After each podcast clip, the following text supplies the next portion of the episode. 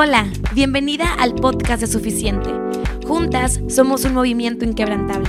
Relájate y disfruta. Sabemos que Dios va tu vida.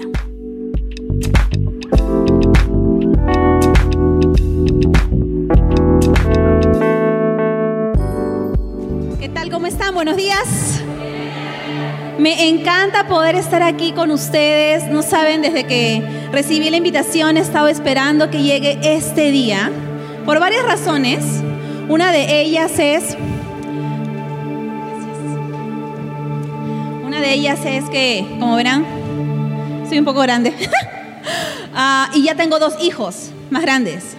Entonces estaba esperando el fin de semana en donde mis hijos iban a quedar con su papá y yo me iba a venir a Querétaro para poder disfrutar con ustedes. Estuve aquí, he estado aquí el año pasado un par de veces y he amado Querétaro, así que no sé si todas son de aquí, pero me encanta esta ciudad. Me encanta el cielo que es bien celeste y creo que ustedes son muy privilegiadas de estar aquí, de vivir aquí. Así como dijo su pastora, soy de Perú. Hace nueve meses casi llegué con mi familia a México a plantar una iglesia. Ahorita estamos viviendo en el Estado de México, que está como a tres horas de aquí. Y para nosotros es un sueño poder estar aquí. Y quiero presentarles a mi familia. Eh, envié una foto para que los puedan ver. Mientras ponen la foto les cuento. Entonces tengo una hija mayor que se llama Micaela. Tengo un hijo, ah, el segundo, que se llama Tiago. Y la que viene es una bebé y va a ser mexicana. Van a ser aquí en México eh, más o menos en un mes, una semana. Ahí está mi familia. Esa foto era cuando no estaba aquí mi bebé. Fue hace unos meses atrás. Y Dios ha sido muy bueno con nosotros. Yo creo que uno de los regalos que Dios nos ha dado aquí en México, aparte de, de la familia que estamos teniendo acá, a la iglesia que estamos teniendo acá y todos los sueños que estamos viéndose realizar aquí, creo que uno de ellos es que voy a tener una mexicana. Jamás en la vida, así como hay este verso que dice que Dios supera tus sueños y lo que tú sueñas, Él lo hace así, ¿no? Jamás en la vida me imaginé que iba a ser madre de una mexicana. Y déjame decirte que esta mexicana es una mexicana bien guerrera. No sé si, yo imagino que todas las mexicanas son así. Pero esta niña se ha hecho notar desde el día uno. Literal, con mis otros dos hijos eh, he tenido como que los nueve meses tranquilos, pero con ella desde el día uno me ha hecho sentir su presencia mexicana, su presencia guerrera, su presencia de, de imponerse delante. Y me encanta porque, y justo lo que ustedes están viviendo aquí en esta reunión de Suficiente, que es un movimiento de mujeres inquebrantables, no, mujeres que no se dejan vencer por las adversidades, mujeres que, que las adversidades las vuelven más fuertes. Y sabes qué, yo quiero eso para mi familia, para mis hijas. Quiero experimentar eso, ser una mujer inquebrantable. Así que siéntete muy honrada de pertenecer a este bello país. Ustedes nos han enseñado demasiado. Para nosotros, sinceramente, los mexicanos son los seres más amables que puedan existir en la faz de la tierra. En serio. Y, y ahí cada vez que digo eso me dicen, es que no has ido a todas las partes de México. No, he ido a varias partes y todos son súper amables. Les cuento, ah, cuando llega, eh, alquilamos un apartamento y todo, teníamos un teléfono y siempre llamaban para ofrecerme cosas. Y yo siempre respondía, no, gracias, no necesito, no, no quiero, o no, ya tengo. Y la persona que, que, me llamaba era tan amable, ay, ya, disculpe, perdón que he interrumpido su día. O sea, como que ya, está bien, ya te disculpé. Eran extremadamente amables. En la calle, todos te saludan. Hoy día estaba tomando desayuno en el hotel y pasaron unas personas, personas y me dijeron, provecho. Y yo, no sé qué responder. Servido, gracias. A veces me, me agarran media fría y no sé qué responder. Y, y, mi hija ahora dice, mande para todo. Le digo, Micaela, mande. Y me siento como que... Así me siento como que pertenecemos a una familia de personas educadas. me encanta, así que siéntete muy privilegiada también por eso. México es un país hermoso, ni qué decir de sus paisajes. Me encanta que todo, todo sea verde, todos son amables y creo que, que Dios nos ha traído para enseñarnos muchas cosas y, y, muchas gracias por la invitación a su pastora. Estoy muy honrada de poder estar aquí y de poder compartir una palabra que estoy convencida de que va a llegar a tu corazón porque no voy a ser yo, es Dios que habla directamente a nuestro corazón y sabe responder oraciones específicas y Dios sabe el estado en el cual tú te encuentras.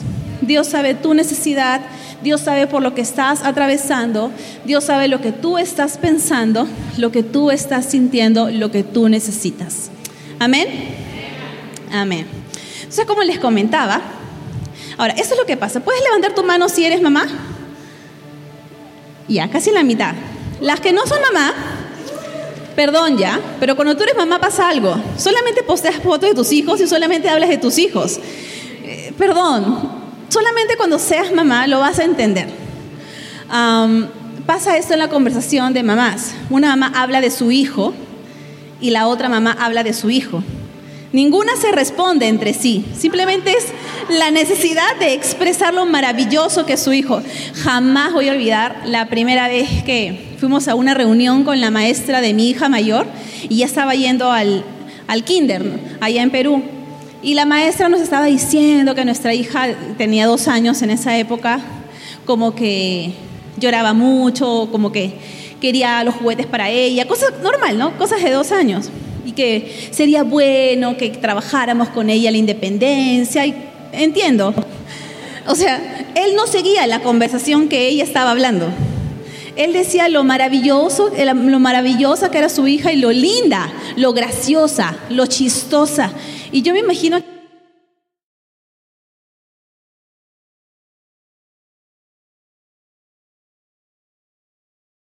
padres ciegos. Por eso los hijos son así. Y pasa, y yo creo que Dios me enseña mucho a través de mis hijos. Y el día de hoy tengo una historia y con esto quiero empezar. Una historia que viví con mi segundo hijo, el cual es hombre y se llama Tiago. Él ahorita tiene cinco años, pero cuando tenía dos años, él recibió una invitación. Y era de, de una, un amiguito de su salón que invitó a jugar a su casa a cinco niños de dos años. Entonces yo estaba emocionada porque era el primer evento social de mi hijo solo para él, no iba a ir la hija mayor. Me acuerdo que cuando tú tienes madre le quieres poner gel a tu hijo. No sé por qué tenemos esa cosa del gel. A él no le gusta, pero yo estoy que le quiero poner gel. Ah, me acuerdo que tenía dos años, le puse gel, su ropita, le puse una mochila. Era nuestro evento. Dos años. Llegamos a la casa. Ah, estaba yo tan emocionada de nuestro primer evento solo con él. Fue terrible.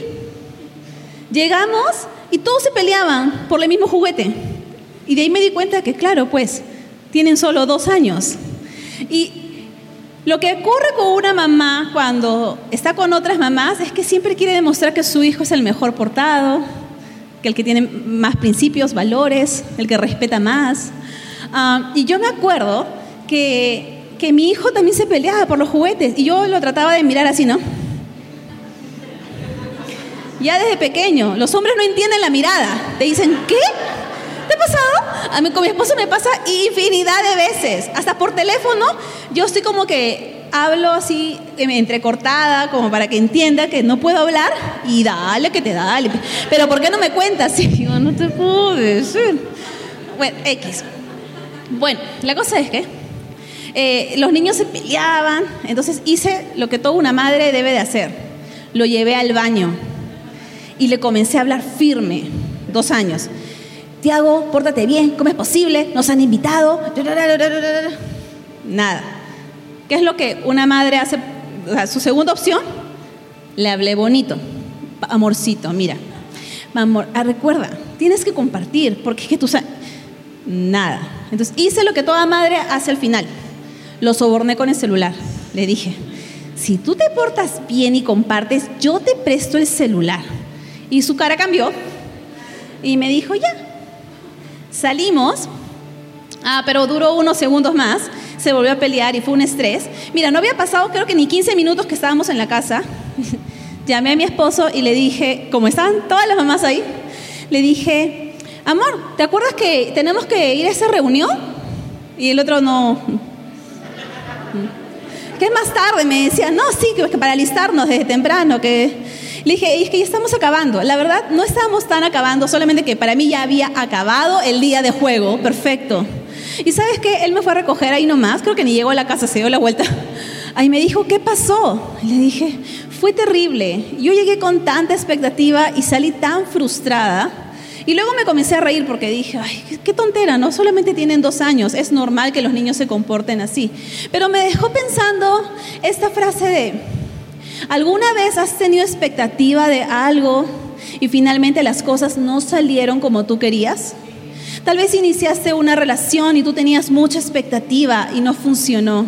O tal vez empezaste un trabajo nuevo. O tal vez empezaste una temporada nueva en tu vida.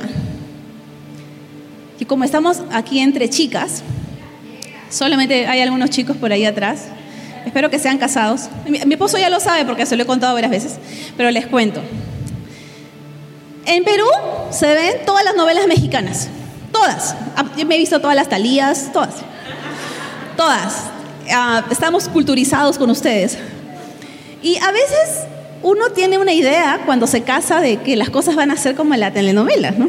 Que amaneces abrazadito, así, maquillada, perfecta. Eso no va a ocurrir.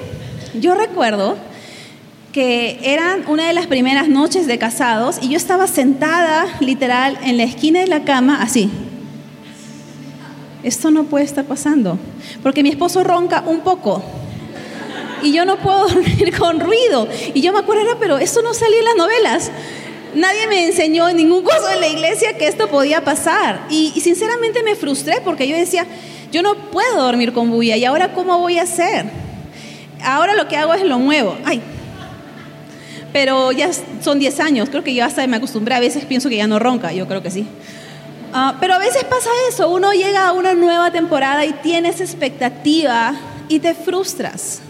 Y cuando comienzas a frustrarte porque tus expectativas no son, no están llenas o no están completas, comienzas a desanimarte, a veces hasta deprimirte, a veces hasta pensar si realmente esto viene o no viene de Dios, si es para ti o no es para ti.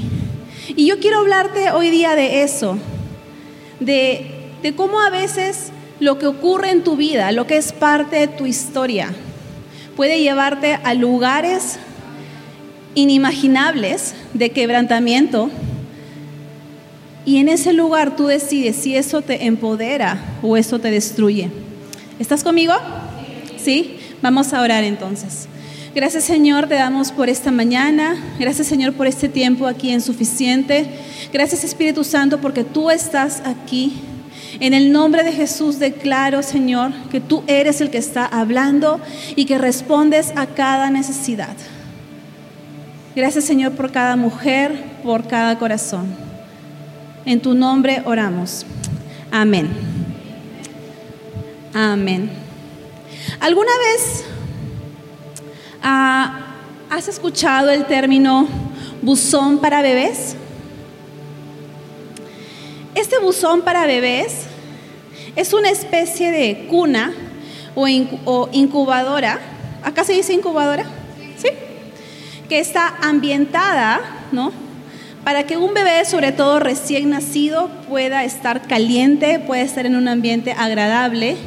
Por lo general, estos buzones para bebés existen en Europa y en países occidentales. Básicamente su función es, si tú como madre no quieres tener a tu hijo, tienes la opción, en vez de abandonarlo en la calle, ¿han visto alguna vez la noticia que encuentran bebés en la calle, en los basureros? Ya. En vez de abandonar a tu bebé en la calle, puedes ir a esta incubadora, a este buzón para bebé y colocar al bebé allí.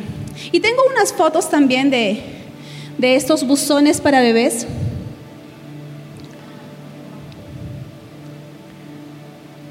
Y hay una más. Y básicamente están así, afuera de hospitales, de iglesias. Están estos buzones que es como si fuera una puerta del horno de la cocina. Es una puerta que se jala y, y dicen que en, este lugar hay una manta, es un lugar a temperatura agradable para un bebé.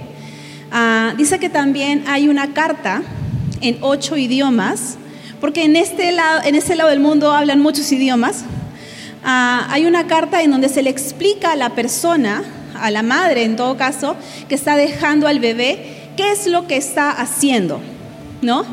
Y, y también se le dice que como que tiene un rango de tiempo si lo quiere recuperar, porque a veces lo que pasa cuando una mujer tiene a un bebé emocionalmente, eh, hay un desequilibrio dentro de ella y puede pasar, puede pasar que dentro de su desequilibrio decida abandonar al bebé. Y si después lo quiere recuperar, lo puede recuperar porque no estaba en sí, por así decirlo. Entonces, esta carta les explica qué es lo que están haciendo, qué pasos debe seguir si lo quiere recuperar. Y también hay una tinta para que la madre pueda poner la huella del bebé, llevarse eh, ese papel y poder decir después, este es mi bebé. Ahora, este buzón para bebé tiene una cámara en una esquina que nunca enfoca el rostro de la madre, lo que enfoca es al bebé. Entonces yo, yo me imagino, por lo que he estado investigando, que, que estos lugares es como una opción, ¿no? Este buzón para bebés es como una opción. Y dicen que cuando la madre cierra esa puerta, automáticamente hay como un seguro que ya no la puede volver a abrir. Dice que cuando la puerta se cierra, adentro del lugar suena una alarma. Uh, uh, uh, Yo me imagino las personas que están adentro del lugar. Me imagino a los doctores, a las enfermeras, a los cuidadores, al, al padre, al pastor, no sé. Me imagino a la persona que está adentro. Me imagino que tal vez está comiendo, me imagino que tal vez está viendo la televisión o está atendiendo a otros niños y de pronto escucha una sirena, una alerta, una llamada y dice, ha llegado un bebé. Dice que comienza a sonar la alarma inmediatamente. Hay un equipo que va y recibe al bebé por dentro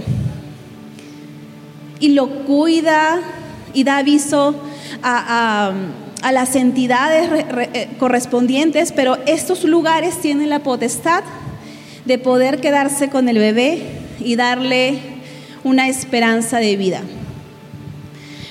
A mí particularmente como madre me mueve mucho el corazón que pase esto y es normal que te hagas preguntas como, ¿por qué alguien haría algo así? ¿Sí o no?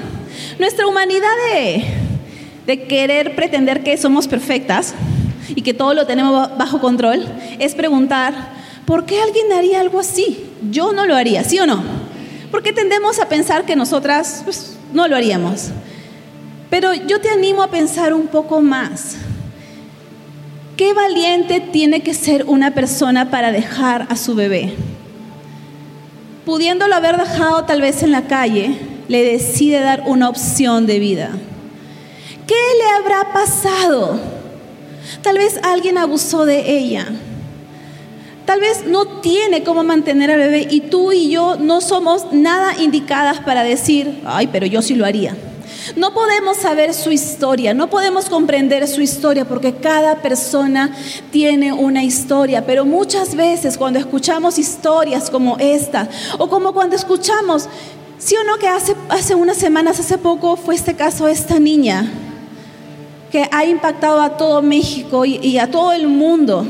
Y tú te preguntas, ¿cómo puede ser posible que una misma mujer lleve a una niña de la mano y tú la ves caminando en la imagen y tú quieres entrar al video y agarrarla, ¿sí o no? Y te comienzas a hacerte esas preguntas. ¿Por qué, Señor? ¿Por qué permites eso? ¿Alguna vez has cuestionado a Dios? Gracias a las que son sinceras. Es normal que en nuestra humanidad que queremos cuestionar y preguntar el por qué. Pero el por qué te puede llevar a lugares en donde es muy difícil salir del desánimo, de la desesperación. Dios no nos invita a preguntarnos el por qué. Lo que Dios nos invita a hacer es a pensar, ¿qué es lo que vas a hacer tú, Señor? ¿Cómo vas a mostrarte, Señor? ¿Cómo vas a utilizar esta historia tan terrible para tu gloria? ¿Cómo puedo yo ser parte de lo que tú puedes hacer? Conozco muchos testimonios, muchas historias de personas que han sido totalmente, ah, su historia ha sido totalmente oscura, llena de tristeza, y cómo Dios ha podido restaurar su vida. Y hoy día son personas que animan a otras personas. ¿Cuántas predicadoras famosas conocemos? Me imagino que han escuchado de Joyce Meyer. Para mí Joyce Meyer es como así la capitana la que va adelante. Joyce Meyer es una persona súper mayor, pero ella cuenta su testimonio que fue abusada por su padre desde que era niña y que su madre lo sabía y no hizo nada. Y que cuando ella tenía como 14 años, algo así, decidió irse de su casa. Y obviamente una niña sin identidad, con una autoestima rota, cometió error tras error hasta que tuvo un encuentro con el Señor. Y ella tiene un libro que se llama Belleza en lugar de ceniza. Ella decidió entregarle a Dios las cenizas de su vida y Dios convirtió su vida en belleza. Y ahora es una mujer que impacta, una mujer que anima. ¿Cuál es tu historia? Porque todas tenemos una historia. Ahora, tal vez tu historia no se parezca a la de ningún niño o niña que ha sido abandonado en un buzón para bebé. Pero ponte un momento en el lugar de estos niños, ¿qué crees que ellos puedan pensar cuando se enteran que fueron abandonados? Dice que lo que más impacta a una persona no es lo que le pasa, sino el mensaje de lo que esto deja. Yo me imagino que estos niños piensan, no me quisieron, me abandonaron, es que no fui lo suficiente, es que no fui esperado. Y yo no sé si tú te puedes identificar, tal vez tú no fuiste abandonada en un buzón para bebé, pero tal vez alguien sí te dejó. Tal vez alguien sí te rechazó. O tal vez sí ah, cometiste algo, o sea, hiciste algo y la consecuencia de eso fue que no te sintieras digna o no te sintieras suficiente o no te sintieras ah, valorada o no te sintieras como que tengo derecho a recibir algo bueno en mi vida porque yo no valgo tanto. Pero sea cual sea tu historia en la vida, Dios quiere que sepas que tú eres amada, que tú eres escogida, que tú eres perdonada y que Él te ha creado con un propósito a propósito. Tú no estás aquí de accidente, de que porque no le quedó otra que crearte. Él te creó y Él pensó en ti. Ahora tú dices, pero ¿por qué me pasan todas estas cosas si Él me creó y Él me ama? Te animo a que dejes de preguntarte por qué te pasan estas cosas y comiences a decir, ¿qué puedo hacer yo con esto? ¿Qué puedo hacer yo con esto? Y quisiera que me acompañes a Jeremías 1.5 y ahí dice, antes de formarte en el vientre, ya te había elegido. Antes de que nacieras, ya te había apartado. Dice, antes, antes de formarte en el vientre de tu madre. Todos sabemos, ¿no? Que aunque mi bebé no la puedo ver, mi bebé tiene vida, mi bebé está aquí. Y a veces uno piensa que la vida comienza cuando ya nació. Ahora sabemos que no comienza cuando nació, sabemos que comienza cuando está aquí, ¿sí o no? Pero dice que antes de formarte en el vientre de tu madre, eso quiere decir antes que empezara el día uno de tu vida en el vientre de tu madre, Dios ya te había escogido y Dios ya te había apartado. En otra versión dice, te conocía aún antes de haberte formado. Antes de que nacieras te aparté. Me encanta. Me encanta lo que Dios dice aquí. Mira lo que dice en Salmos 139. Tus ojos vieron mi cuerpo en gestación. Todo, repite todo. Todo. Estaba ya escrito en tu libro. Todos mis días se estaban diseñando, escúchame, aunque no existía uno de ellos todos tus días estaban diseñando. En otra versión dice, Cada momento fue diseñado. Y ni siquiera uno de estos días había empezado. Para mí lo único que puedo decir es que Dios pensó en mí, Dios me amó, Dios me apartó, Dios me escogió. Dice, escucha, todos tus días ya estaban siendo diseñados y ninguno de ellos había empezado. Entonces, ¿por qué nos dejamos llevar por la mentira del enemigo que nos dice que no somos amadas, que no somos escogidas? Porque cuando pasa una situación permitimos que la situación determine cuán amadas somos o cuánto valemos. Cuando aquí en la palabra de Dios dice que todos nuestros días estaban siendo diseñados y ni siquiera uno de ellos había empezado porque tú eres importante. Porque Dios pensó en ti. Y sea cual sea tu inicio en la vida Dios quiere que sepas que tu inicio en la vida no depende de lo que tú viviste aquí o no depende de lo que te pasó. Tu inicio en la vida está escrito en su libro, en lo que Él pensó en ti.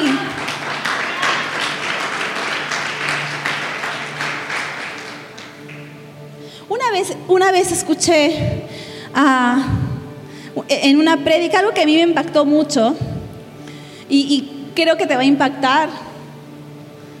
Dice, a veces pensamos que nosotras podemos sorprender a Dios con un buen comportamiento, con una buena decisión o porque soy muy buena cristiana. A veces pensamos que podemos sorprender a Dios porque aterrizamos nuestro concepto de familia, de madre y de padre con Dios, ¿no? Y decimos, si mi madre y mi padre son así, pues Dios era así. ¿Y cuántas veces han escuchado esta historia? Por ejemplo, ejemplo directo, mi bebé mexicana no estaba pensada en mi mente. Yo recién había llegado a México, en serio. A mí me sorprendió, a mi esposo lo sorprendió, a mi madre créeme que le sorprendió. Y a toda mi iglesia en Perú les sorprendió. A todos nos sorprendió, pero a Dios no le sorprendió. Dios la tenía planificada porque Él dice que aquí, que antes que ni siquiera ella estaba aquí, día uno, Él ya había diseñado todos sus días, todos sus días. Entonces, ¿sabes qué? Tal vez tú le sorprendiste a tu madre o a tu padre, pero tú no le sorprendiste a Dios. Tal vez tú eres el resultado de una noche entre tu mamá y tu papá. Tal vez, bueno, obvio, digo, obvio. pero tal vez tú nunca tuviste la oportunidad de conocer a tu papá o a tu mamá. No sé cuál sea tu historia, pero el hecho es que tal vez tú sorprendiste a ellos, pero no sorprendiste a Dios porque Dios te estaba esperando desde siempre. Y Dios se ha puesto en este mundo, en esta generación, en este tiempo con un propósito a propósito. No es que, ay, no se me ocurre nada más y voy a crear a Astrid porque ya no tengo nada más que hacer y que nazca en tal año y que en tal generación haga estas cosas. No, Él tenía todo diseñado, todo preparado, apartándote para un buen uso porque tú eres valiosa. Tal vez las condiciones en tu vida al nacer, o tal vez las condiciones en tu vida durante tu niñez. Tal vez papá se fue o mamá se fue o te ocurrió algo, o tal vez en la escuela alguien te dijo algo, una maestra algo te marcó. Tal vez en la adolescencia tuviste una decepción amorosa. Tal vez ahorita que eres adulta, tal vez estás atravesando por una temporada, no sé, tal vez te han dicho que no puedes tener hijos o tal vez tu matrimonio está roto o tal vez no encuentras un esposo y piensas que no te vas a casar, no sé, pero sea cual sea la temporada en tu vida, Dios quiere que sepas que tú eres amada, que tú eres escogida, que tú fuiste diseñada en Él mucho antes y que nada de lo que te pase determina lo que Él tiene para ti. Mi pregunta para ti sería, ¿cómo decides ver la vida? ¿Como Él te ve a ti o como lo demás dice de ti. Y el ejemplo, el mismo Jesús. ¿Saben la historia, no? María era casi una niña adolescente. Viene el ángel y le dice que va a tener al Salvador. Ahora, paréntesis. Si viene un ángel y te dice que vas a ser la madre del Salvador, ¿qué es lo que le vas a decir? No, ¿qué es lo que le dirías? Yo estoy soñando mal, ¿no? Pero me encanta la respuesta de María. Le dice, ah, ella cree que va a pasar. Su respuesta es, ¿cómo el Señor lo va a hacer si no tengo esposo? O sea, o sea, ella sí pensaba que podía pasar. ¿Te has puesto a pensar en eso? ¿Qué tal fe la de María? Yo creo que María, así como este verso dice, y creo que ahí mismo está, porque nada es imposible para Dios. María tenía una fe inquebrantable. Ella no dudaba que Dios le podía dar un hijo. Lo que estaba pensando era cómo, si no tenía esposo. O sea, que en su vientre iba a estar el Salvador del mundo. Que en su vientre iba a estar Dios mismo. Su única pregunta era, ¿cómo lo va a hacer? Ella no dudaba que podía pasar. Lo que ella se preguntaba era, ¿cómo iba a pasar? Y sabes que las condiciones de Jesús no fueron las que se supone que un rey tendría.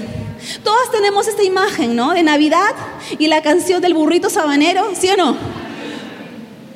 A María toda embarazada, José jalando el burro y todo el mundo diciéndole que no, que no puede quedarse ahí a, punto de, de que el bebé naciera. ¿Y dónde nace Jesús? ¿En qué condiciones nace? No nació en la ciudad de sus padres, tuvo que salirse de ahí. No era aceptado, no era bienvenido, no era esperado, al contrario, sí era esperado para ser matado, para que lo mataran. Sus condiciones no eran las mejores. Cuando nació, las condiciones no eran las mejores, pero Dios tenía un propósito para su vida. Ahí mismo dice en Lucas que Él será rey de reyes, señor de señores, el salvador del mundo. Si Jesús sus condiciones al nacer y su vida en sí no eran de las mejores condiciones. Entonces creo que tú y yo podemos sobrevivir a las condiciones de nuestra vida y determinar de manera personal vernos como Dios nos ve y aceptar el llamado que Él ha puesto en nuestra vida. Porque si Él dice que Él te ha apartado, es para un propósito. Escúchame, tú tienes un propósito. Tú no estás en esta vida de casualidad, tú estás aquí con un propósito, pero está en ti en descubrir para qué has nacido. Finalmente, el propósito encierra que todos podamos darle la gloria a Dios, que muchos puedan llegar a Dios a través de lo que sale de nuestra boca, de lo que hacemos con nuestros brazos. Pero también cada uno tiene un propósito específico. Y hasta que tú no conozcas para qué has sido creada, tu vida no va a estar completa. Tu vida no va a tener sentido. No permitas que lo visible en tu vida, que los hechos determinen quién eres y cuán amada eres. Quiero que me acompañes a Efesios 2.10. Dice, pues somos la obra maestra de Dios. Él nos creó de nuevo en Cristo Jesús, a fin de que hagamos las cosas buenas que Él preparó tiempo atrás. Tú eres la obra maestra de Dios y Dios tiene un plan bueno para tu vida. Sea cual sea el hecho de tu vida, las condiciones de tu vida, tú eres una obra maestra. Tú eres lo mejor que Él ha creado, lo mejor que Él ha diseñado. Pensó en ti mucho antes de que tus días empezaran. Mira lo que dice Efesios 1:4. Incluso antes de haber hecho el mundo Dios nos amó y nos eligió en Cristo. Todas conocemos la historia de la creación, ¿no? Día 1, día 2, día 7, descansó y los animalitos y todos felices, ¿sí o no? Pero aquí dice, incluso antes de haber hecho el mundo, Antes de haber hecho el mundo, Dios te amó y te eligió para que seas santa e intachable a sus ojos. Dios decidió de antemano adoptarte como miembro de su familia. En el verso 7 dice, Dios es tan rico en gracia y bondad que compró nuestra libertad con la sangre de su Hijo y perdonó nuestros pecados. Incluso antes de haber formado el mundo, Él pensó en ti. Ahora tiene relación el verso en Salmo que dice que todos tus días estaban siendo diseñados y ni siquiera uno de ellos había empezado porque Él pensó en ti. Mucho antes del día uno, mucho antes de crearlo todo, porque tú eres importante, porque tú eres amada, porque tú eres adoptada por Él para ser miembro de su familia. Mucho antes de, no depende de lo que tú haces de lo que tú dices, de lo que tú piensas, depende de lo que Él preparó para ti. Está en ti aceptar tu llamado como una hija de Dios y decirle, sí Señor, yo te acepto como mi Señor y mi Salvador. Quiero ser parte de tu familia. El diseño que tú has diseñado mucho antes. Ahora yo sé que a veces cuando estamos en la iglesia y es domingo y estamos en una enseñanza, tú estás, sí, yo soy una hija de Dios. Pero sino que a veces durante la semana hay tormentas, hay temporadas en la cual no te sientes hija de Dios, en la cual no te sientes amada, apartada, esperada, adoptada. Pero yo te animo a que tú te veas como Él te ve. Y es curioso porque si regresamos al tema del buzón para el bebé, así como hemos podido ver en la imagen, es como una puerta, ¿sí o no? Es como una puerta que se jala. Y en algunos países tiene diferentes significados. En Alemania, por ejemplo, se llama buzón para bebé. En chino mandarín significa isla de seguridad para el bebé en polaco significa ventana de la vida. Me encanta este, este último, ventana de la vida. Porque tengo una pregunta, ¿para qué sirve una ventana? Para que entre aire, para que entre luz. Tú a través de una ventana de una luna puedes ver, ¿no es cierto? Porque si en tu casa no hubiera ventanas, no verías afuera, ¿sí o no? Me encanta este término, ventana de la vida. Y, es curioso porque si nos imaginamos, este es, qué sé yo, el hospital, esta es la puerta, la ventana, adentro están las personas que cuidan, afuera está la persona que va a dejar al bebé. Y es curioso porque es una misma realidad, pero con dos perspectivas diferentes. Hacia este lado de afuera, el bebé está de alguna manera recibiendo rechazo, exclusión, inseguridad, no protección, no cuidado, no amado, no deseado, no elegido. Pero es curioso porque hacia este lado de la ventana, hacia esta perspectiva cuando hay un mensaje hacia el bebé que le dice, tú no eres aceptado. Hacia este lado de la ventana se le está diciendo, tú sí eres aceptado. Tú eres rechazado, tú eres aceptado. Tú eres excluido, tú eres incluido.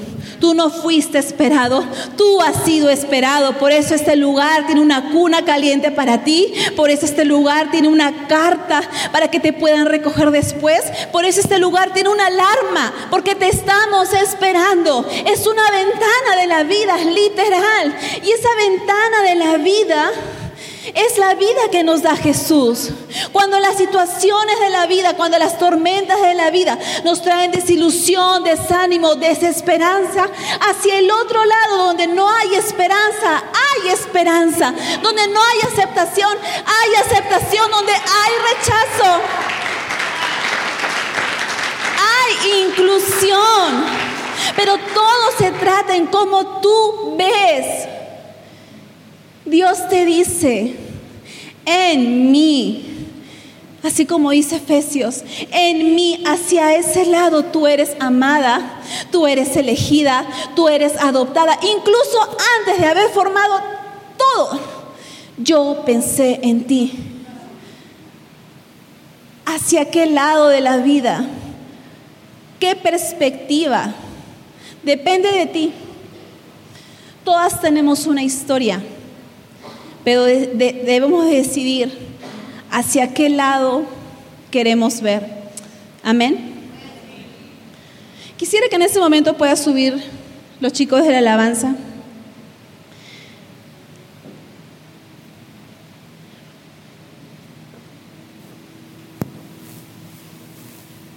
Si pudieran retirar esto. Y quisiera que me acompañes a Juan 8. Hay una historia que sé que de alguna manera todas hemos escuchado, que es la historia de la mujer sorprendida en el acto de adulterio. Voy a leer Juan 8 y dice, Jesús regresó al monte de los olivos, pero muy temprano en la mañana siguiente estaba de vuelta en el templo. Pronto se juntó una multitud y él se sentó a enseñarles. Me encantan las historias en cuando, en cuanto Jesús estaba aquí en la tierra. Dice que una multitud se escuchó, se acercó a escucharlo. Ahora, ¿cuántos crees que son una multitud? Según los historiadores, dice que a Jesús lo seguían miles de personas podemos estar hablando de más de 20 mil personas. ¿Tú te imaginas eso? Es que solamente Jesús puede generar esas cosas. Cuando tú tienes un encuentro con Jesús, no te queda más opción que seguirlo, porque es demasiado impactante. Por ejemplo, esta historia del ciego Bartimeo. Dice que Bartimeo e-, era un ciego y que estaba por el camino y Jesús lo sana y que cuando él lo sana, la historia termina diciendo que y Bartimeo siguió a Jesús en el camino. Me encanta porque refleja mucho del impacto que hay en tu vida cuando tienes un encuentro con Jesús. Lo único que quieres hacer es seguirlo.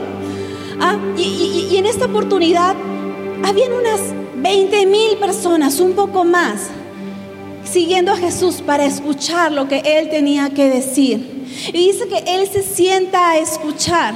Y más adelante, si seguimos leyendo, dice que de pronto, mientras él estaba dando su enseñanza, vinieron unos fariseos y le arrojaron literalmente a una mujer que había sido hallada en el acto de adulterio.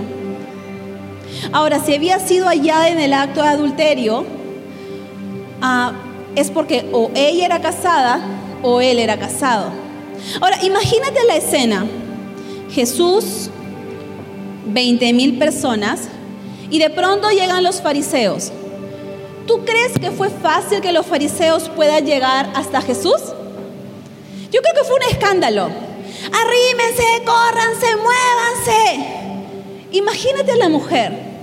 Si fue hallada en el mismo, así dice, en el mismo acto de adulterio, yo no creo que los fariseos le, le hubieran dicho a la mujer, ponte tu ropa, lleva tu manta, porque te voy a llevar donde Jesús para que recibas tu castigo. Porque la ley decía que ella debía morir. Yo imagino que esa mujer estaba desnuda. Su pecado estaba descubierto. Y yo me imagino a la pobre mujer siendo arrastrada, expuesta delante de las más de 20 mil personas y los fariseos empujando a todo el mundo. No la toquen, es inmunda. Miren lo que ella ha hecho, ahora sí va a recibir su castigo. Y dice que llegan hasta donde está Jesús. Y le dicen, Esta mujer fue sorprendida en el acto de adulterio. La ley de Moisés manda apedrearla. ¿Tú qué dices? Intentaban tenderle una trampa para que dijera algo que pudieran usar en contra suya. Pero Jesús se inclinó y escribió con el dedo en el polvo. Dice que Jesús no respondió nada, que en ese momento Jesús se agachó y comenzó a escribir algo en el polvo. No dice qué, pero dice que Jesús guardó silencio. Mientras Jesús guardaba silencio, ¿cómo crees que estaba la multitud de más de 20 mil? ¡Mátenla! No merece vivir. ¿Cómo crees que estaba la mujer? ¿Con la cabeza en alto? No. La mujer estaba totalmente avergonzada. Los fariseos estaban puestos en un costado con su actitud de perfección. Como ellos seguían exigiéndole una respuesta, él se incorporó nuevamente y les dijo, muy bien, pero el que nunca haya pecado, que tire la primera piedra. Eso quiere decir que mientras todos les, le exigían a Jesús que castigara a esta mujer, él siempre mantuvo su cuerpo en esta posición, agachado. Mientras todos estaban de pie, mientras la multitud estaba empinada para poder ver qué es lo que iba a pasar, mientras los fariseos estaban con una actitud de soberbia y de superación, Jesús estaba agachado. Pero tanto le exigían que él se puso de pie. Él sacó la cara por ella. Dijo, ok, pero que el que esté libre de pecado, que lance la primera piedra. Me encanta la parte que sigue. Al oír eso, ¿qué cosa oyeron? a Jesús mismo hablando. Cuando Dios viene y habla, hay autoridad, hay poder. Y dice, los acusadores se fueron retirando uno a uno tras otro. Dice que los acusadores se fueron retirando. Entonces imagina la escena, la mujer que representa el pecado, lo que tú has fallado, tu historia, la tempestad, los abusos. Esa mujer, mientras todo estaba siendo expuesto, mientras todos los acusadores exigían que ella no merecía vivir, mientras los fariseos con su perfección estaban diciendo que ella no merecía vivir, el único que tenía la autoridad para realmente decidir qué iba a pasar con esa mujer decidió no acusarla. Y dice que los acusadores se fueron retirando uno a uno. Imagínate 20 mil voces hablando condenación sobre la vida de una mujer. Mátela, no merece vivir, es una adúltera. Tal vez en la multitud estaba el esposo de ella, o tal vez estaba la esposa de él.